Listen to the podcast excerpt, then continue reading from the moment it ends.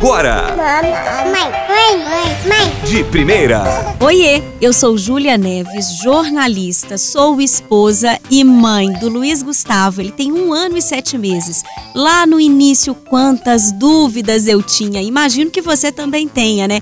Mas para chegar até aqui, eu estudei demais e eu quero compartilhar com você, a partir de hoje, tudo o que eu aprendi. E eu vou começar falando sobre a quarentena. Afinal, tá difícil daí? Ah, minha amiga, eu não sei se é coisa da idade, mas eu amo ficar em casa. Agora, ficar proibida de sair nunca esteve nos meus planos. Nessa quarentena, a gente tem que lidar com todas as notícias que nos assustam e entristecem. E dentro de casa, é louça que brota, roupa que não acaba, a casa tá revirada.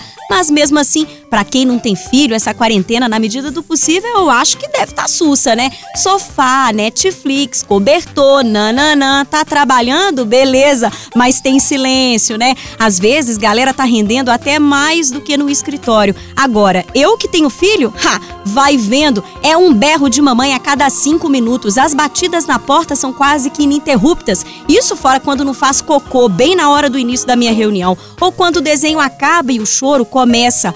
Ah, TV. A TV virou minha melhor babá nessa quarentena para eu conseguir trabalhar. Já cheguei ao ponto de deixar os desenhos preferidos programadinhos para a TV mudar sozinha. Esperta ela, né? Então, para quem é mãe, toda a minha solidariedade. Se você não tá surtada, minha amiga, te peço encarecidamente que você me conte o seu segredo, porque se tá complicado para todo mundo, te garanto, para mãe tá pior. Mas quando eu não tô trabalhando, eu resolvi fazer dessa quarentena um período de memória afetiva pro meu filho. Afinal, o mundo tá virado? Tá. A nossa vida tá de cabeça para baixo? Tá também. As emoções estão à flor da pele? Oh, mas as crianças não têm a menor ideia do que está acontecendo. E para elas, a quarentena se resume a basicamente a minha mãe em casa comigo o dia inteiro. Manter uma criança ocupada não é fácil, ainda mais sem poder sair de casa. Mas eu botei a cachola para funcionar. Tô me divertindo com o meu filho e não tô gastando nada mais com isso.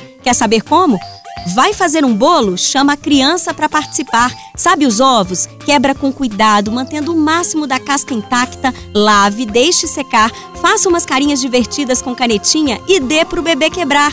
Uma atividade sensorial super divertida que vai te render um bom tempo de sossego. Quer mais? Pega as casquinhas quebradas e faça uma colagem. Garrafas de plástico aqui em casa viraram pinos de boliche. E se organizar a casa tá difícil, chama a criança para te ajudar. Ela vai amar. As meias lavadas podem virar um ótimo jogo de memória. E sabe os tapoers desorganizados? Olha que jogo de encaixe massa. Então, veja o lado positivo e solte a criatividade, criando memórias afetivas com seu filho que vão fazê-lo lembrar para sempre desse tempo em casa, além de te fazer relaxar um pouquinho dessa loucura toda que a gente está vivendo.